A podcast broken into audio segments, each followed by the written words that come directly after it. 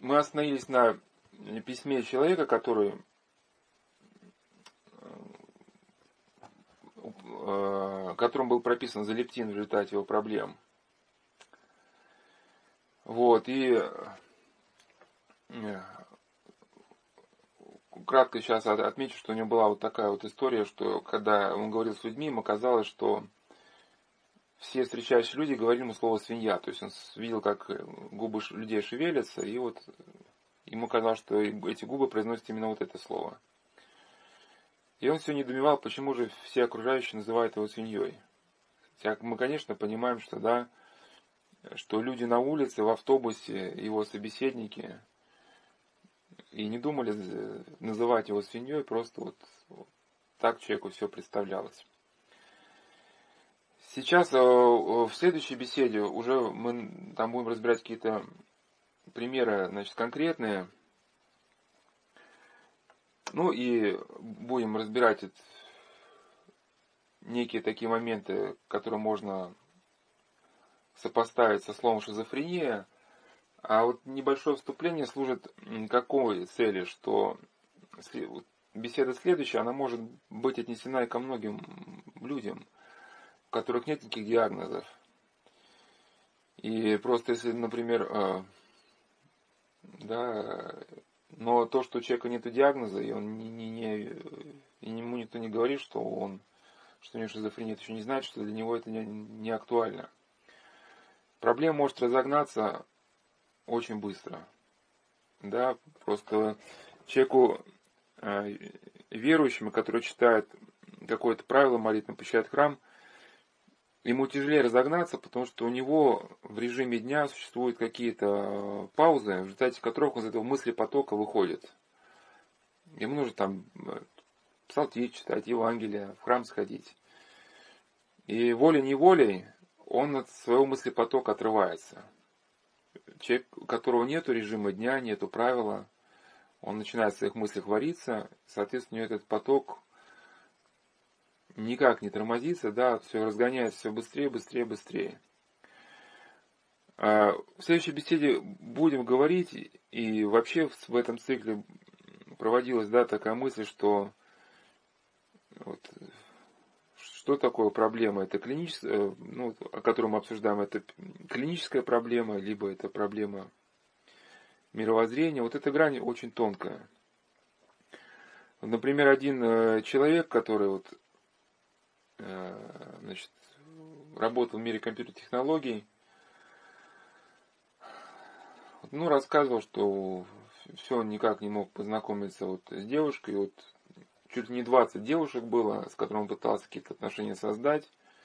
Но вот и когда в очередной раз ничего не получилось, у него начались какие-то переживания на этот счет.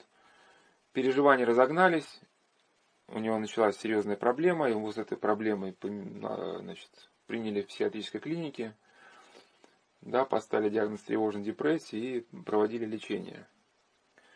Ну, в дальнейшем будет вкратце сказано, хотя это, конечно, проблема вот этих людей, которые работают в IT-сфере, тоже требует определенного как бы, рассмотрения, потому что это вот такой этот кристаллизованный часто эгоизм, когда человек, ну эгоизм, что такое гордость, зациклен на себе.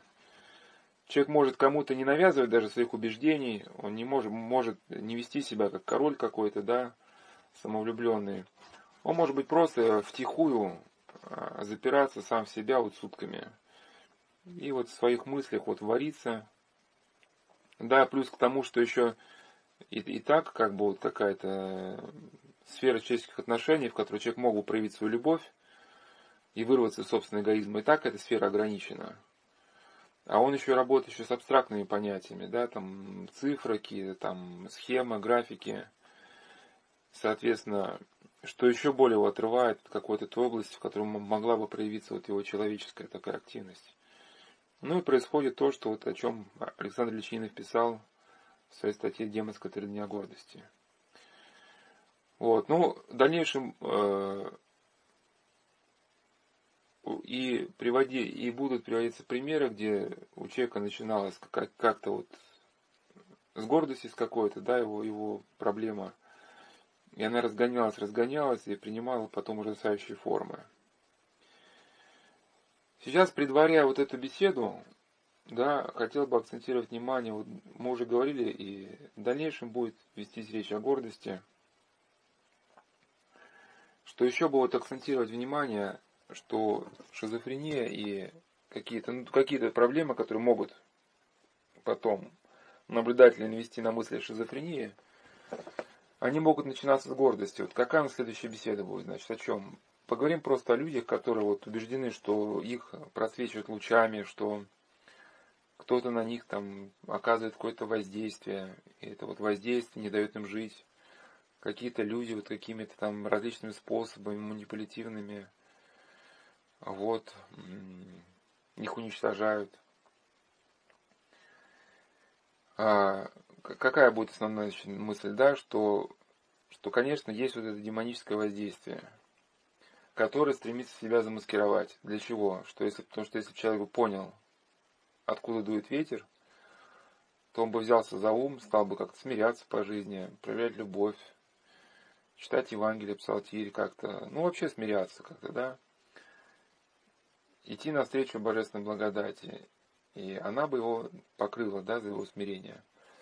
Но чтобы не натолкнуть человека вот на этот путь, демону вот каким-то образом прирочивает свое воздействие какой-то внешней ситуации, там, дверь у соседа скрипнула, и сразу идет приступ какой-то атаки помыслов, да.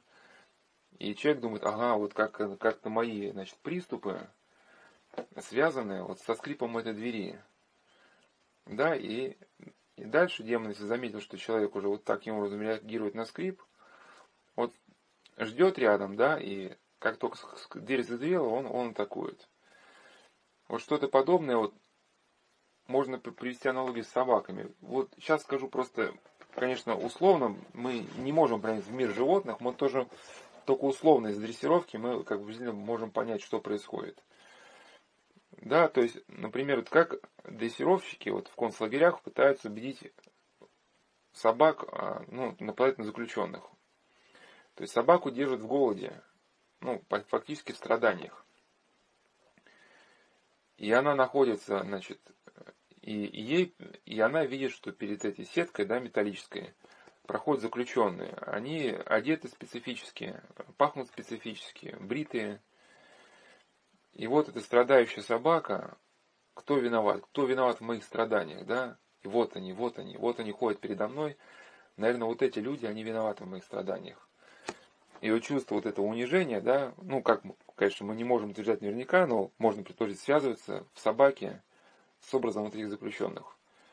И поэтому, когда она их видит, вспомин, тут же вспоминается унижение, вот это, и у нее выработался условный рефлекс, да, и вот это, значит, на ком бы выместить свою злобу. Вот они, вот они, эти люди, да, специфически пахнущие. Хотя, конечно, мы понимаем, да, что вовсе не заключенные были виноваты в страданиях собаки, что она не кушала. Это, значит, виноваты, ну, как получается, что не давали это есть и вот эти дрессировщики. Вот. Ну и такая ситуация может произойти с каждым. И с неверующим, и с верующим. И сейчас вот небольшие мысли просто о том, почему это происходит. Конечно, э, э, если речь пойдет о шизофрении, да, значит, чтобы люди, которые, может, этот будут беседу слышать, или которые может свой адрес этой ссылки получить, чтобы не пугались. Значит, те мысли, которые будут дальше, они для всех. Речь пойдет скорее о тех последствиях, которые наступают после того, как человек начинает придавать исключительно ценность своим мыслям. А вот это качество, оно для многих людей очень характерно. Да, что не раз уже в беседах был приведен образ Настасьи Филипповны, главной героиня романа Достоевского «Идиот», которая Э, следовала своим желаниям, капризам, то есть, прошу прощения, капризам, как бы фантастически они не были. И как не раз упоминается в романе, что она была горда. И князь Мышкин воскликнул в отношении Настасьи Филипповны, ах, как бы если была бы добра, то спасена была бы. Когда человек э, придает исключительную ценность своим мыслям, со временем наступает катастрофа. Ну, один из примеров. Вот. например, человек вот сидит и что-то с ним произошло. Ну, какой-то затык в мыслях, да. И вдруг помысл он говорит, вот этот затык, это, наверное, потому что в тебя выстрелили лучевым оружием сверхчастотным. Ну, почему именно в тебя, да? Вот как Александр Вечинов в этой же статье «Демон дня гордости» писал, да, что как раз вследствие гордости у человека начинается паранойя. Ему кажется, что он ужасно велик, и, соответственно, что всем есть до него дело. Да, что вот он сейчас лежит, сидит на краю земли, там, либо в какой-то деревне, да, там, где там тысяча населения. Но, соответственно, кто-то ему нужен. Вот непосредственно вот найти его в этом домике небольшом и обстрелять его через стену невидимыми лучами, чтобы у него были какие-то затыки там. Ну и, соответственно, у него мысль, помысл, да, вот, вот лучи. Человек начинает вот эту тему как-то вникать все больше и больше. Чем больше человек думает на патологические мысли, насчет патологических, патологических мыслей, тем они становятся все более объемными и объемными, ярче и ярче. Это объясняется, как можно объяснить, да, вот Ян Костян Римлин говорил, что демоны не могут наблюдать, э, то есть не могут читать наших мыслей, но они могут э, делать выводы из наблюдения за нами. То есть они, представьте, существа живут много тысяч лет. И вот как Ян Кассиамрин объяснял, что, например, демон влагает в человеку желание вот, ну, поесть не вовремя, да, и наблюдает. Если человек видит, что человек изменился в лице, начинает поглядывать там на солнце, ну, в те времена люди просто по солнцу, например, аскеты, да, в пустынях определяли время, значит, время вкушения трапезы. То есть, если человек начинает смотреть на солнце и смотреть, скоро ли трапеза, то демон понимает, что человек принял эту мысль. И, значит, начинает вот на эту больную точку давить. Давить, потому что здесь, ну, у человека место болезненное. Вот. А если, значит, человек никак не поменялся в лице, то со временем если он не проявил свою активность в результате этого помысла, то искушение вступает. Но вот, значит, эта женщина все более и больше в эту тему в входит. И потом, например, она посещает лекцию, ну, например, условно говоря, какого-нибудь батюшки, да. Вот. И наблюдает, что вот какая-то там прихожанка, в общем, странно сидит в каком-то ряду. Держит вроде бы в ручку, да, блокнотик что-то записывает. Ну а что если вот эта ручка, что это, что это лучевой пистолет? Ну, кстати, замаскированный. И смотрит, как бы батюшка что-то стал сбиваться. Ну, не сбиваться, возвращаться, повторять мысль. Ага, значит, наверное, почему батюшка возвращается все, ну, повторяет? Может быть, она его обстреливает из лучевого оружия? И, соответственно, эта женщина потом подходит к батюшке и говорит, батюшка, знаете, вот у вас на, на беседе присутствовала вот э, паломница, которая вас обстреливала лучевого значит, оружия. А батюшка спрашивает, а в чем это выражалось? Ну, вот если меня обстреливали, то я что-то такого ничего не помню. Он говорит, ну, вы почувствовать не можете, потому что это действует на тонкие структуры мозга. Но, говорит, так вы, когда вас, вас стреляли, вы, значит, повторяли то, что сказали. А батюшка говорит, вы знаете, у меня такая манера, и многие паломники, они мне даже, как бы я, что батюшка, вот вы возвращаетесь постоянно к, ну, к сказанному. Вот. И эта женщина говорит, знаете, у меня такая манера, вот, ну, объяснять. И она мне уже давно. Но женщина как бы встречает аргумент, она никак на него не реагирует, но ей для себя она все равно продолжает быть убежденной. Хотя, да, если подумать логически, да, если священник, ну, если бы кто-то хотел уничтожить, то ведь э, почему он дальше живет, или почему живет сама эта женщина, когда ее через стенку обстреливают, то есть война предполагает какой-то результат. Мы напрямую результата не видим. Вот, но и какой бы ответ женщине не давали, ничего не помогает. Вот ее те помыслы, которые наводнили ее сознание, да, они находят, как выкрутиться. И вот действительно, эм, когда с такими людьми начинается какой-то разговор, а, вспоминают слова Иоанна Лесточника, да, он говорил о людях, э, э, в которых вот это стало развиваться гордость, что с человеческой точки зрения таким людям уже не помочь. Почему? Потому что такие люди целиком и полностью э, сконцентрировались на своей мысли. Если их мысли для них представляют исключительный интерес, то другой человек уже не сможет ничего не сказать. Да, и вот как еще академик Томский писал про ученых, которые зациклились на своей концепции. Да, если человек, например, э, ученый какой-то горд и зациклился на своей теории, создал какую-то ошибочную теорию, то какие-то факты, которые ну, притекают к нему из реальности, да, вот появляются какие-то факты, которые, ему, которые, по идее, бы вот могли бы помочь ему по-новому посмотреть на эту проблему, да, такие факты ничего вам не скажут, потому что он уже ослеплен собственной теорией. И вот Иоанн Лещик писал, что блудных могут исправить люди, лукавых ангела, а гордых сам Бог. Кто в беседе упорно желает на свое мнение, тот да знает, что он держим дьявольским недугом. Если он так поступает с равными себе, то, может быть, обличение старших его исцелит. Ну, например, вот эта женщина, она, может быть, среди, в своем женском коллективе она могла рассказать про лучи, да, ну, например, ей женщина говорит, ну, раз нам не веришь, ну, спроси там, например, да, вот у, у священника.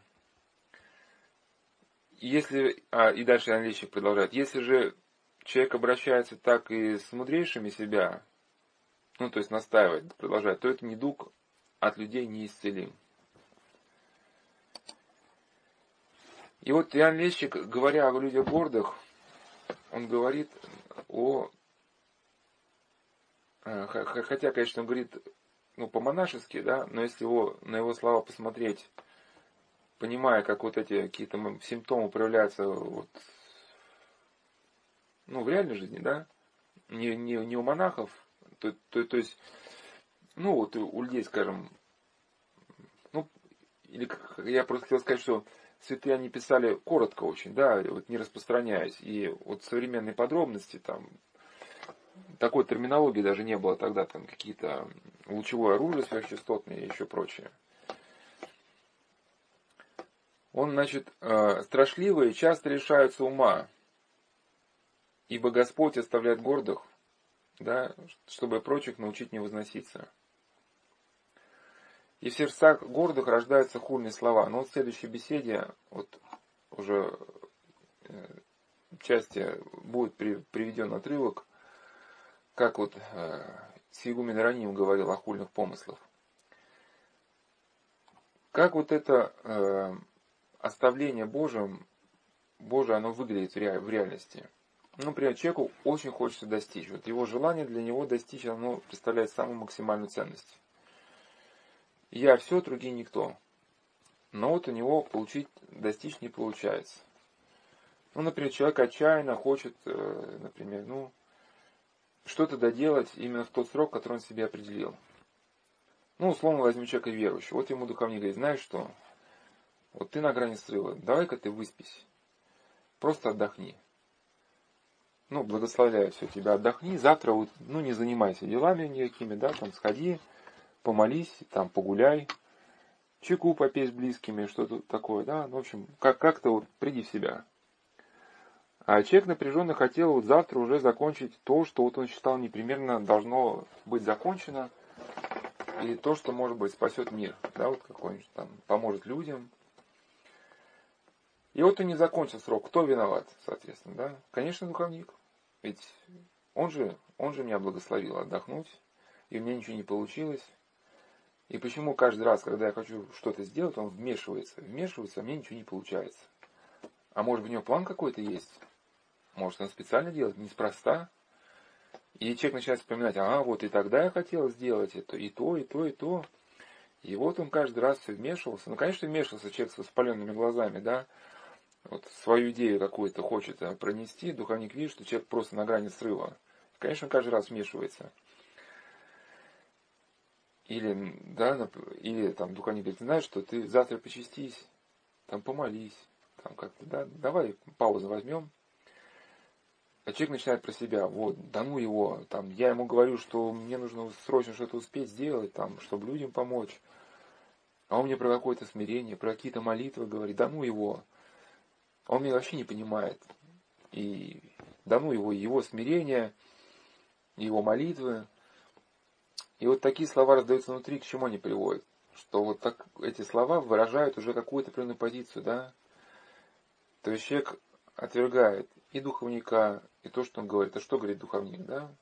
О смирении, о молитве, соответственно, человек, сопротивляясь где-то, да, он тогда отвергает и молитвы, и, значит, благодать, которую, к соединению с которой призывает духовник, да. Конечно, вот есть разные нюансы, да, и просто когда человек, ну, в адекватном состоянии, ему, если очень нужно что-то успеть сделать, он, мог, он может извиниться и сказать, батюшка, вы знаете, я... Ну, есть ситуации разные, но условно говоря, что вот, что просто ждут от него действительно какого-то, там, не знаю, дела. Знаете, батюшка, вот мы, как вы благословите, люди вчера там попросили меня к ним съездить, и мы уже договорились. Вот, когда и человек как-то с смирением хочется действительно проявить послушание, но вот какие-то обстоятельства есть. Но он как бы не отвергает, не отвергает, да, вот так прямо в наглую. А когда вот это нагло начинается монолог, то что получается? Человек отворачивается не то, чтобы от духовника, а отворачивается от Бога со всеми вытекающими последствиями. Какие последствия? Да? Вот Николай Сербский пишет – из-за надменности и злобы, ну, имеется в виду людей, да, ты устранился с их пути, но имеется в виду Господь. И люди нигде в Вселенной не могут тебя встретить. Но если тебя не встречают, они сталкиваются с архиврагом твоим, ловко занявшим место, которое ты оставил. Но это воистину так, что человек, когда вот в это состояние входит, он чувствует, что мира в душе нету. Вот вроде бы он делает все то же самое, что-то там какое-то правило свое выполняет, что-то делать. А вот такая тревога сильно появилась в сердце. Да, и вот он не понимает, что в глубине души он уже отвернулся. Отвернулся от Бога, от, от близких. И вот эта тревога началась, обвинение ближнего, и помысл начинает раскачиваться. Раскачиваются, и если началось все с того, что духовник такой плохой, да, что он мне не разрешил там сделать то, что вчера хочу, уже оказывается, уже через час уже духовник виноват по всем другим пунктам. Недостаточно понимающий во всем уже, да, и такой он, и секой, а за духовником уже как помысл раскачивается, то есть вот эта язва, да, раковая опухоль в сознании начинает расти, она захватывает уже других людей, и близкие, и соседи, все оказываются вот такие злые. Утром человек просыпается и с ужасом обнаруживает, что его первые мысли после пробуждения «убей себя», «зарежься, зарежься, убей себя, иди там повесься». И он в ужасе, да, вскакивает, понимая, что что-то с ним происходит не то, но смириться он не может. Да, в следующую ночь ему уже не спится. Вот. Его по временам, когда он ходит днем, уже напад, нападает сильный страх, ужас. То есть, когда он сидит с кем-то кушает рядом с человеком, э, там какие-то, ну, например, лежат ножики, да, там такие столовые ему в какой-то бредовой мысли начинает лезть, что вот человек, сидящий рядом, возьмет нож и воткнет в него, да, или проходя мимо людей, ему кажется, что вот кто-то его ударит. И дальше состояние усугубляется. Вот в этом состоянии вот уже Капомас раскачивается, он там, например, трогает свою кожу, вдруг обнаружил где-то волдырчик небольшой. Все, у меня рак, это какая-то опасная болезнь. И человек уже представляет, что это волдырчик уже, что это раковая опухоль, которая через несколько месяцев она разовьется, что, соответственно, будет сопровождаться какими-то страшными последствиями. Так, что мне делать, что мне делать, куда мне обращаться? И как только человек закрывает глаза, он бессонница как бы не, ну, его изматывает, и он по временам от, отключается, закрывает глаза, и тут же их э, значит, открывает, потому что у него такие вспышки, что ему мерещатся какие-то черви, э, чудища, которые там вокруг него.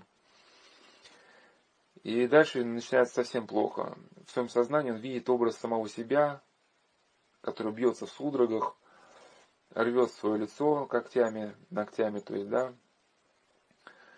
И он пугается. То есть вот этот, как бы, не знаю, сколько мы получается промсить, то есть образ самого себя спроецированный в сознании. То есть, грубо говоря, Вася, Вася видит в своем сознании, как он, Вася, рвет свое лицо. Но пока Вася свое лицо не рвет, но где-то вот в чем ужас заключается, что ты понимаешь, что как бы ты и твой образ еще не тождественны. Между э, твоим сознанием и вот этим образом, который спроецирован в твое сознание, существует какая-то перегородка твоего сознания. Но эта перегородка в чем ужас? Помысл это раскачивается, она начинает катастрофически утончаться. И у человека возникает ужас, он понимает, что эта перегородка, она может лопнуть. И человек вот начнет себя отождествлять с этим образом, который рвет свое лицо. Да, вот мы говорили, что есть императивный галлюциноз и императивный псевдогаллюциноз. Ну, не, не надо запоминать термины. То есть в первом случае человек какие-то навязчивые голоса что-то приказывает сделать, но он понимает, что это бред, что это не его мысли. А во втором случае он понимает, он уже не осознает, что это не его мысли. Да, вот помыслы говорят ему убей, он их добивает.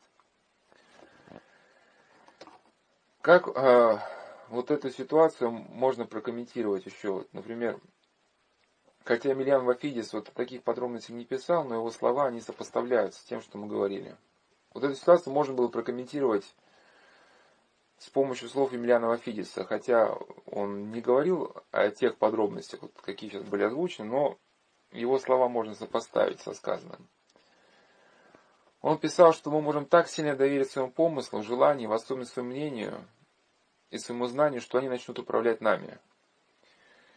И Бог перестанет действовать внутри нас, своей силой утешать нас. В таких случаях человек всегда подвергается демонским нападениям.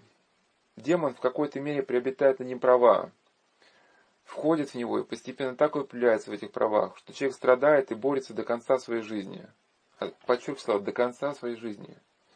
Вот один какой-то раз, помысл, там, да, человек укрепил свое мнение, и пока, пока он эту точку зрения не пересмотрит, да, до конца жизни будет какая-то проблема. Просто, может быть, сейчас отвлекусь немножко от отца Емельяна, еще, еще раз подчеркиваю, вот в, в чем здесь как бы нюанс, что мы, когда размышляем или говорим о демонических сущностях, мы оцениваем все вот с позиции своей человеческой логики. Хотя демоны находятся в измененном состоянии сознания. Когда это были ангелами, но вследствие э, значит, того, что они восстали против Бога, их сознание стало изменяться вследствие вот этой ненависти. Вот если кто-то, значит, слушателей хоть раз в жизни сильно-сильно ненавидел, и в этом состоянии жил какое-то более-менее длительное время, вот он помнит этот кошмар. Когда ты начинаешь мыслить вообще неадекватно. Ну, ты начинаешь делать вообще неадекватные поступки. Ругать людей каких-то там, не знаю, психовать, бить посуду. Твои действия вообще нелогичные, да? Вот. И, и, а, а мы, как бы, если находимся в более-менее адекватном состоянии, мы и не понимаем, что это из демонов. Вот для чего они это делают, да? Для чего они такие нелепые мысли приносят э, людям? Но, да, и к тому же мы вот, в каком смысле отравлены э, вот, масс-медийными технологиями. В данном вопросе ориентируемся не на святых отцов, а на медийные технологии, на мультики, там, вампиреныш, вампиреныш, там, еще какие-то, где такие забавные, милые чертята представлены, да, все на самом деле это херувимами и серафимами не были, они обладают совершенно фантастическими способностями, и если человек дает им право на себя, они могут его сознание модифицировать совершенно в ужасающих объемах. Дальше отец Емельян пишет, э, объясняет. Однако человек кающийся, как правило, изменяет свою жизнь, созидает обновленную жизнь, преображаясь от славы в славу, от совершенства к совершенству, от святости к святости, становясь новым миром, новым человеком. Таком случае воспоминания о демонских воздействиях постепенно сглаживаются. Бог овладевает нами, и мы начинаем подниматься по ступенькам, ведущим безгрешности.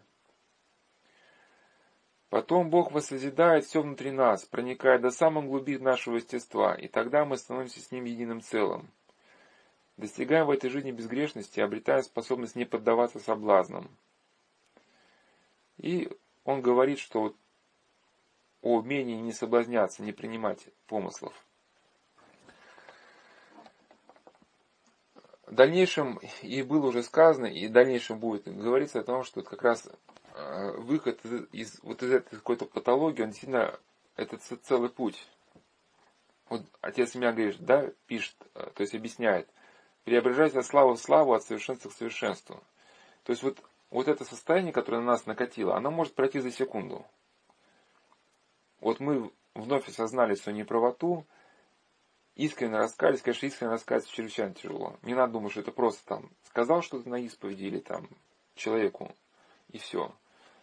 Нужно, чтобы вот в сердце совершился переворот. Мы, бывает, говорим человеку, там, прости меня. Там вот, всем людям мы попросили прощения, на исповеди покались, но сердце не изменилось. Вот, сердце продолжает верить вот, своему, стоять на своем. И пока вот этот переворот не произойдет, вот это состояние от нас не отвалится. Вот, но, допустим, человек вот три дня пострадал в этих помыслах, понял, побывал, и он уже понял, что действительно, если бы он был прав, значит, таких помыслов бы не было. А если вот такая тревожная в чем-то он не прав.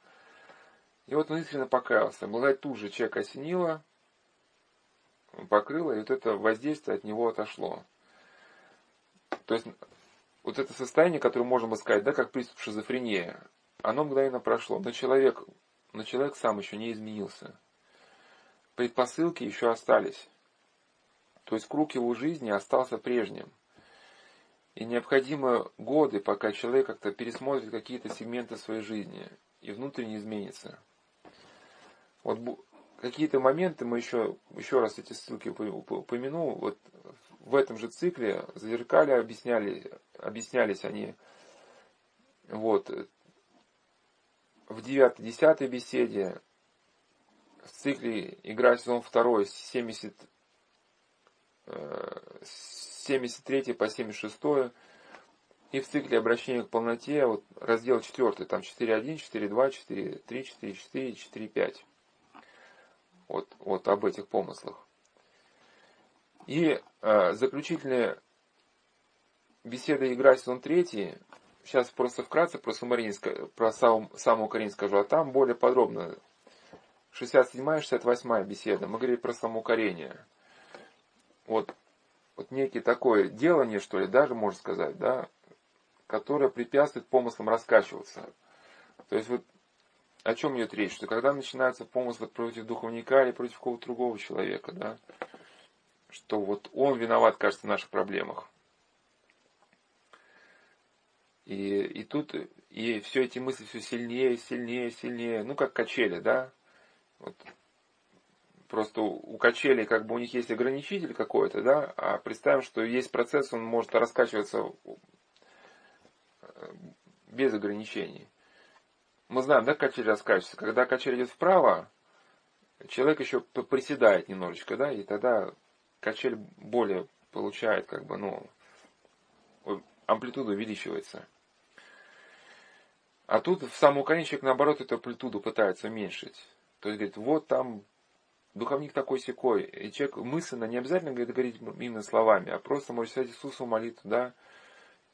И просто человек про себя понимает, что да, это какой-то какой бред лезет в голову, как, это что-то не мои мысли демонические. И он как мысленно, что Господи, прости меня, что сейчас нахожусь в этом состоянии, да.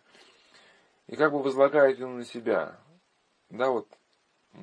А у него мысли это просто шквальный ураган. Это ну, не то, что его мысли, это такие, да, мысли в него проецируются демоническим умом. Да что этот старик туда лезет в свой нос, когда его там не просят? Почему это происходит? Да что они там с ума посходили? Сколько это будет продолжаться? Да я им что, тут игрушка, что ли? Ну, а, и человек старается в умом не входить в эти мысли, да, ему просто там, Господи, прости меня. Прости меня, что опять вот это думаю. И, и он не, этим мыслям не дает вот так раскачаться. Да? Один святой отец сравнивал самоукорение вот со сваей, которые вбивают э, в морское дно и привязать лодку, чтобы ее не несло штормом. Ну, можно понять, да, вот там, например, вбили ее в дно, и там лодочка на море, да, ее привязали к этой свае, когда начинает шторм, если не было лодки, ее бы в открытое море там унесло. А если самоукорения э, нету, то, соответственно, человека уносит. И вот дальше вот, в следующей беседе уже будет описана ситуация, как это происходит, да, что будет приведено письмо, что вот, например, там э, мама, мама утверждала, что ее дочку опутал какими-то манипулятивными технологиями какой-то человек, который владеет, ну, якобы этими технологиями, а дочка, соответственно, полностью ему подчинилась и полностью выполняет его волю. Вот, ну и причем, э, когда людям задаются конкретные вопросы, например, да, что а почему вы с этим человеком сидите, или почему он у вас дома, ну, почему вы что-то для него делаете, да. Ну, когда какие-то вопросы, в чем людям задаются, которые не вписываются в их доктрину. То есть у них доктрина какая, что вот человек ужасный, который вот ими владеет, ими манипулирует, они вот, жертвы вот этого воздействия. А, но бывает же, но есть ситуации, когда они сами проявляют свою волю, например, да, там что-то ему там попить подливают, вот когда задается вопрос, а почему вы им подливаете попить? Человек понимает, что этот вопрос, он в его концепцию не вписывается, ну, концепцию жертвы. Ну, берет какую-то паузу, а потом говорит такие слова, что, что я нахожусь в состоянии стресса, и вам меня не понять. Если вы находились в состоянии стресса, как я, вы бы меня поняли и не задавали бы таких вопросов. Вот, ну, и да, возможно, здесь просто речь идет о чем? Что просто ну, люди находятся, например, действительно ну, нестабильном состоянии. Ну, может быть, да, по разные причины какие-то. Ну, и, и просто, может быть, с ними повстречался человек, который не владеет какими-то технологиями, там, магическими, еще какими-то, НЛП. Но он просто человек, который ищет выпить и покурить. Да, и привык э, деньги на выпивку, на сигареты просить нахрапом. И вот он у этих двух женщин попросил, дайте мне на сигареты. А люди, которые связались с наркотиками или там с алкоголем, они могут быть очень навязчивыми. Да, это, значит, вот, ну, кто имел дело с людьми пьющими, уже сталкивался, что там, ну, что-то как бы человеку сделаешь, да, а потом он как бы стремится сесть на шею. Уже воспринимает как должное. И вот он второй раз подходит. И смотрит, что женщины там, ну, например, попереживали, попереживали, но снова дали. И он третий раз подходит. Но с их-то точки зрения, там, они как эту ситуацию начинают видеть, что вот он подошел, да, то есть на нас воздействовал каким-то образом, что подаю нашу волю, там, сознание, что вот. Ну и получается, да, вот люди себя видят жертвами, а ситуация, возможно, ну, очень простая.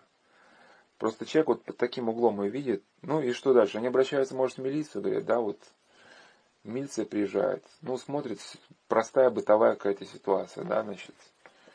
Э, пьющий человек, ну, нейтрализирует. Ну, кто этого не испытывал, когда там в квартиру стучится там выпивший человек. Там, например, да, вот один человек рассказал, что вот он иногда помогает одной пьющей женщине – вот. Но вот она вот недавно в пол первого или в пол второго ночи, я уж не помню, э, подошла, стала стучаться в окошко. Вот не так давно она также пришла ночью, и ей очень захотелось сыра. А, не очень захотелось покушать. Вот он вынес ей там покушать. А, ей сыра, да, ей захотелось сыра. Она ночью пришла, но то, что люди спят какие-то, да, и она, видимо, не подумала об этом. И вот настолько хотелось куска сыра, что вот можно было ночь ночью постучаться.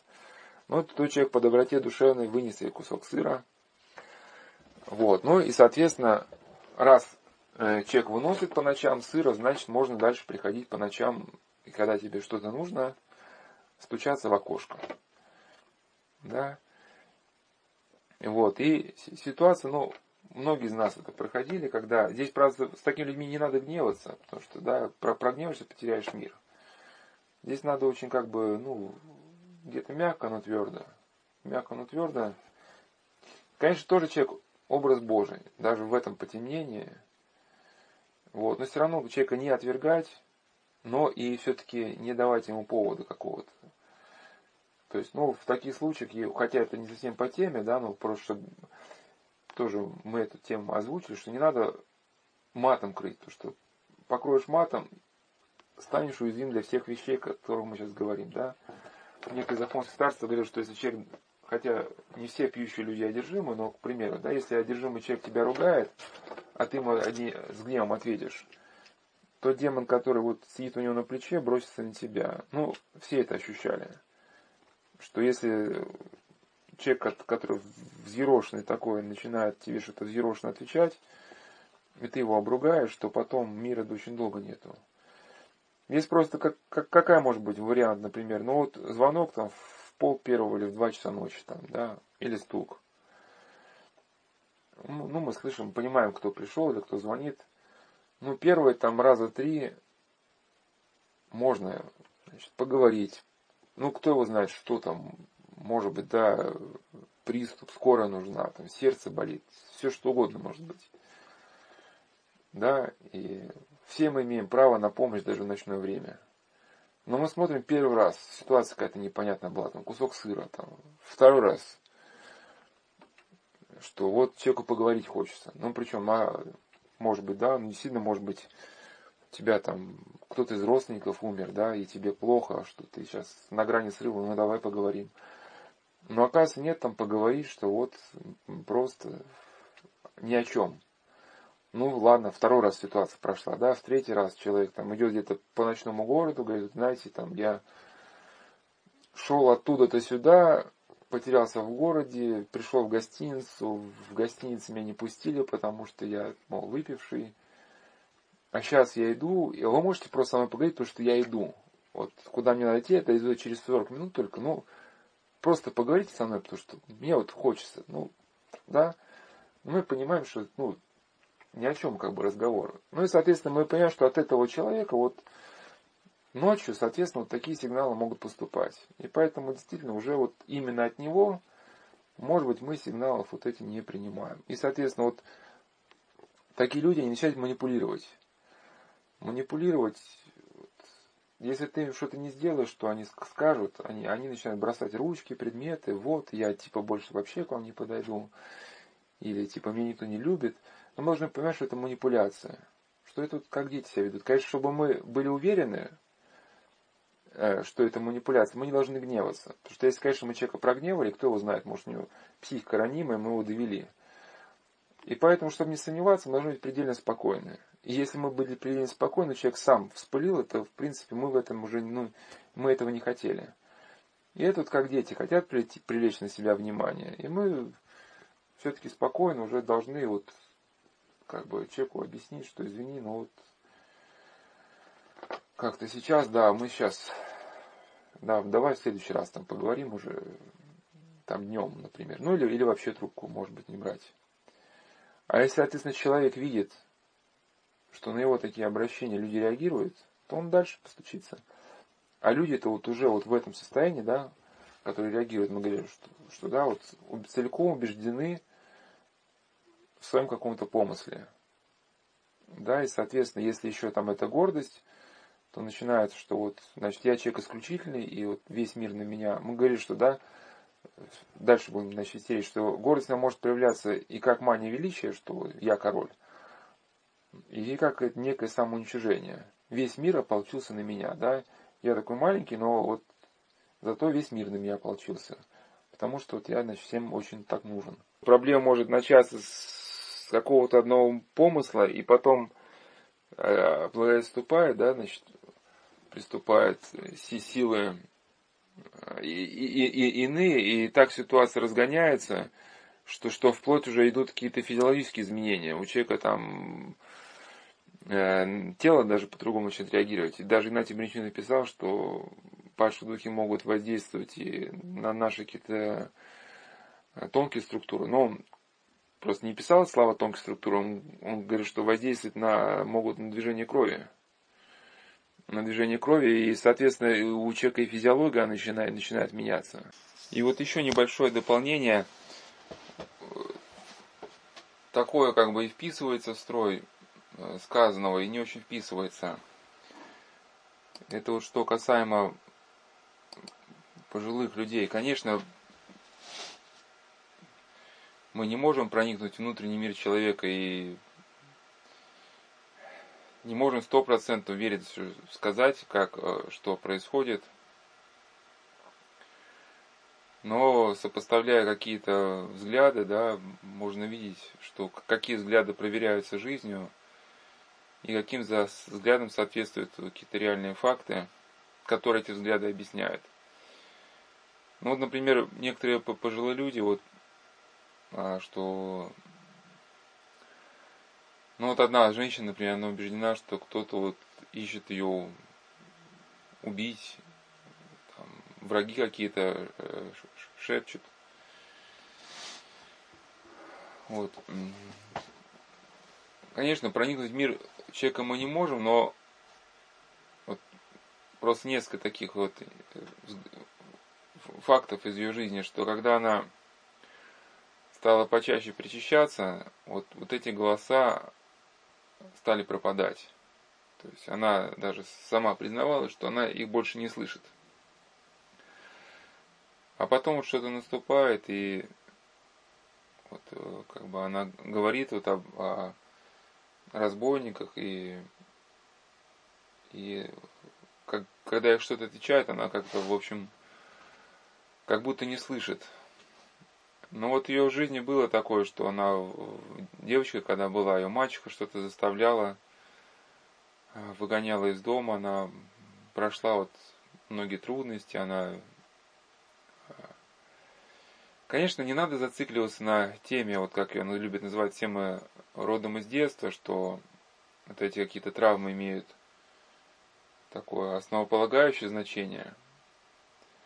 Вот цикле бесед вот «Остаться человеком», это в разделе «Игра сезон 3».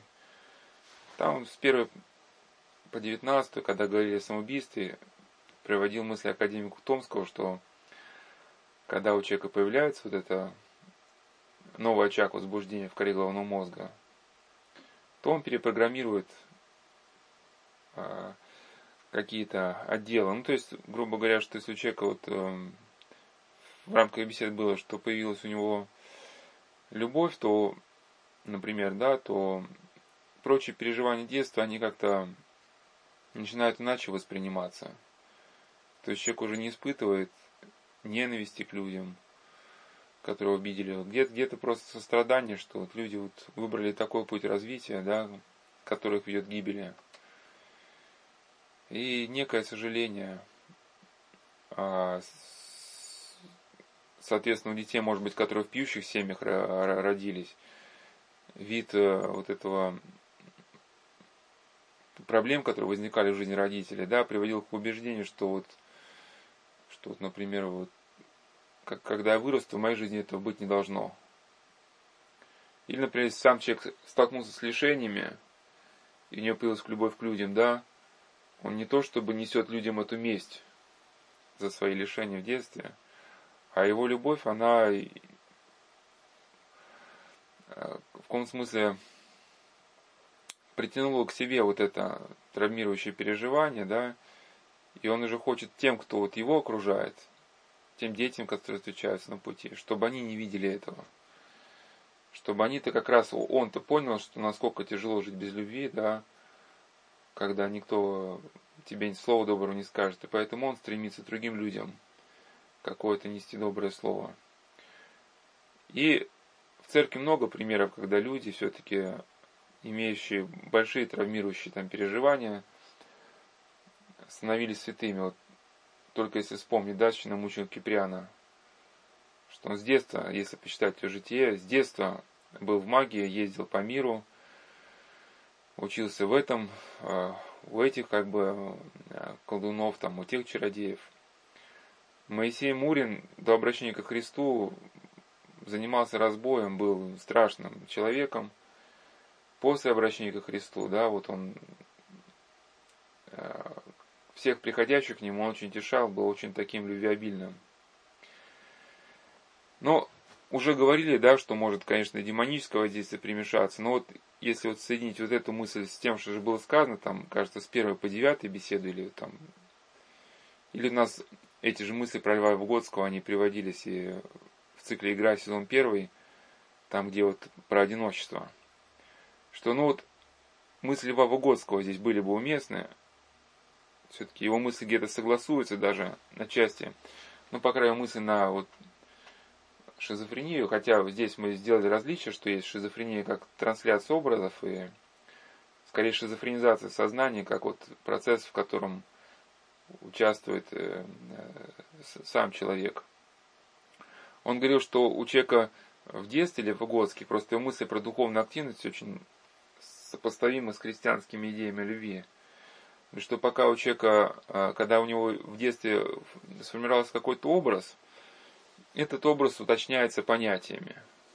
Понятиями. Ну, например, да, человек в детстве там чего-то испугался, ну, может, собаки какой-то, да, и дома под кроватью там, мама говорит, сынок, ты что под кроватью? Говорит, а вдруг собака там, да, придет в дом. Ну, сынок, она в дом сюда не зайдет. Ну, к тому же это была просто такая одна собака, а другие собаки хорошие. Вот он в гости потом придет познакомиться с каким-то щенком, увидеть, что щенок добрый. И вот его вот это травмирующее переживание, ну, я своими словами мысли Волгодского выражаю, да, у него вот его идею распада понятия при шизофрении. Вот, но когда, а когда человек, и, соответственно, пока у него есть духовная активность какая-то у человека, у него формируются эти понятия. Он к маме прислушивается, там, щенком познакомился, да, увидел, что щенок добрый. Ну, и, а когда он вырастает, если он замыкается в себе, духовная активность уходит, да, а, то если новые понятия не формируются, вот уже имеющиеся начинают распадаться. Ну, вот некая такая наша особенность, что орган, которым мы не пользуемся, начинает потихоньку атрофироваться. И, соответственно, вот этот травмирующий образ начинает развязываться. И уходит то, что его раньше сдерживало.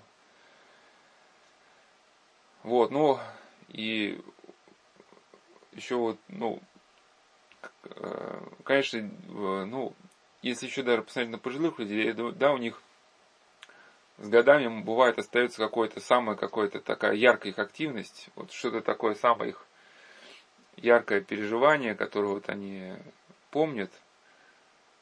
Какие-то моменты такие превходящие в жизнь, они вот начинают забываться. Вот, я знал одну бабушку, которая очень много лет ей, ну как немного она, ну достаточно много. Но вот она всю жизнь она любила людей, старалась помогать, хотя она вот за собой никаких добродетелей не замечала, была скромной, смиренной труженицей, всю жизнь прожила очень скромно, честно, трудолюбиво. Но вот у нее ко многим годам вот, вот эта ясность ума, она сохранилась. Ну, конечно, еще вот этот момент у нее, ей не пред, трудно преодолеть, что ощущение вот как бы обиды, что вот, ну или не обиды, что вот ей кажется, что вот она э, другие попрекают едой, и поэтому она вот как-то на свои деньги хочет покупать еду, чтобы вот не чувствовать э, своей зависимости. И бывают даже вот такие истории, что когда ее пригласили, значит, там в один монастырь, и человек, который, ну, с которым она была, его пригласили в братскую трапезную. А он сказал, что я не могу, потому что я вот, значит, э, с одной пожилой женщиной. А говорит, а мы вот тогда, это женский монастырь был, мы ее, значит, сестрами, она отведем покушать. Ее отве... А, и та отказалась. А, то есть один раз ее отвели, а когда второй раз приехали, он, этот, значит, ее, кто, кто с ней был, он он говорит, ну, нас на обед приглашают. Говорит, я не пойду, ты если хочешь покушай, а я посижу. Он говорит, а почему ты не хочешь? Он говорит, ну, я же не нищая, как бы. И у нее, то есть, было такое впечатление, что ее, а вот как вот, э, что, мол, с улицы взяли там бедного человека, как будто посадили ее там покушать, как будто она не может сама это обеспечить, да, себе. И сейчас, как бы, мол, ей опять предлагает. И вот сколько э, человек не пытался убедить ее, что дело-то не в том, что там, что тебя бедно воспринимает, это, ну, знак любви какой-то, что мы были на службе, и нас, вот знак уважения, нас, то есть его пригласили на трапезу, а он сказал, что я не могу пойти, потому что со мной. И уважая, значит, этого человека, сказали, ну, хорошо, там, значит, э, мы и вот эту женщину, которая с тобой, мы тоже, конечно, пригласим. Это знак уважения. Но вот она вот осталась как-то вот, не, не пошла кушать, и не убедить ее было, и сам человек не пошел. Потому что вот у него вот это было сильный какой-то след, след вот, э, может быть, пережитого, может быть, мнимого уж, сложно да, сказать, который вот не объяснить человеку и не убедить. А так, а в остальном, конечно, она очень жертвенно прожила жизнь. И вот это главное, что ясность ума, ясность ума у нее сохранилась. И вот эти мысли можно добавить к ним и мысль Льва Выгодского связать с учением Академии Ухтомского, у него, в принципе, та же самая категория, ну, например, любви, которую Лев Выгодский объяснил как духовную активность, у Льва Выгодского, как уже часто говорил, доминантное лицо другого. Вот в цикле обращения к полноте две доминанты подробно очень разбирали. То есть он говорил, что если существует очаг какой-то в коре головного мозга, то он притягивает к себе импульсы, приходящие в сознание. А во всех прочих отделах значит, кора головного мозга, разливаются процессы торможения. Ну, то есть, если чисто теоретически взглянуть на пожилого человека, у которого усвоенные понятия стали рассыпаться, вот этот образ э, страха, который был в детстве получен, да, стал развязываться. Он теперь ничем не сдержится. И причем этот образ ложится уже на, на плечи здорового человека.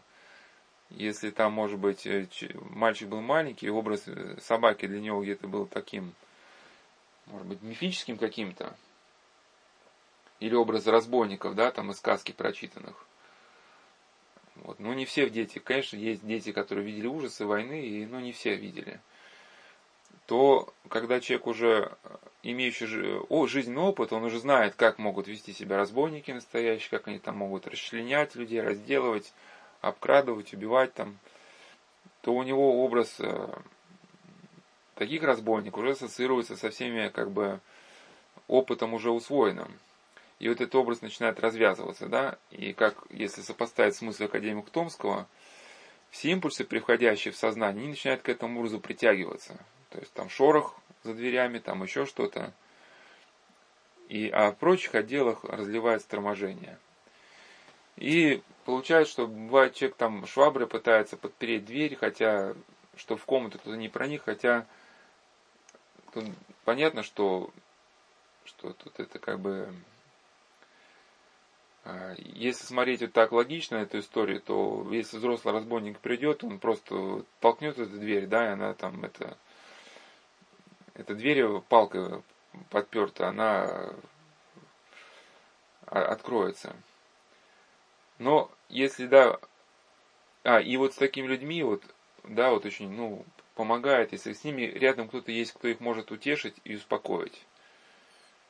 Там, ну что ты там, дорогая моя, ну, какие разбойники. Ну, у меня э, это вот хорошо очень у женщин получается, да. И вот, вот от этой ласки человек приходит в себя. А если вот этого рядом нет такого человека, то нарастает нарастает вот, вот эта тревожность. Это, кстати, даже Борис Солоневич, он писал, что когда он в концлагере был, э, работал в больнице, там был извозчик, который там на лошадке там возил что-то туда-сюда. У него было такое добродушие, что он мог очень успокаивать даже таких встревоженных пациентов без, без принудительных каких-то мер – то есть, а если рядом нет у человека такого ласка, то вот это нарастает отчуждение. Здесь может быть, да, может логика, она вот так э, такая ну, военная, милитаризированная, она может человека не, не, не, не доказать ему, там, ну что ты переживаешь, ты же что, не знаешь, что здесь разбойники не ходят, у нас все тут на сигнализации. А вот успокоить, утешить, там, приласкать как-то. Ну, и опять и опять все-таки мы приходим так или иначе вот э, к теме замкнутости на себя, что вот если есть э, все-таки духовная активность, любовь, то человек все-таки пребывает э, ну вот этих проблем их как-то им гораздо сложнее сформироваться. И вот совсем вкратце, хотелось бы, конечно, на эту тему более подробно говорить, но совсем вкратце, значит, вот еще вот эта тема в 53-й беседе там э, поднимается, да, как вот, соответственно, гордость человека в это закукливание вводит, а любовь, наоборот, его помогает ему все-таки прорваться к той жизни, которая есть на самом деле, а не которая придумана.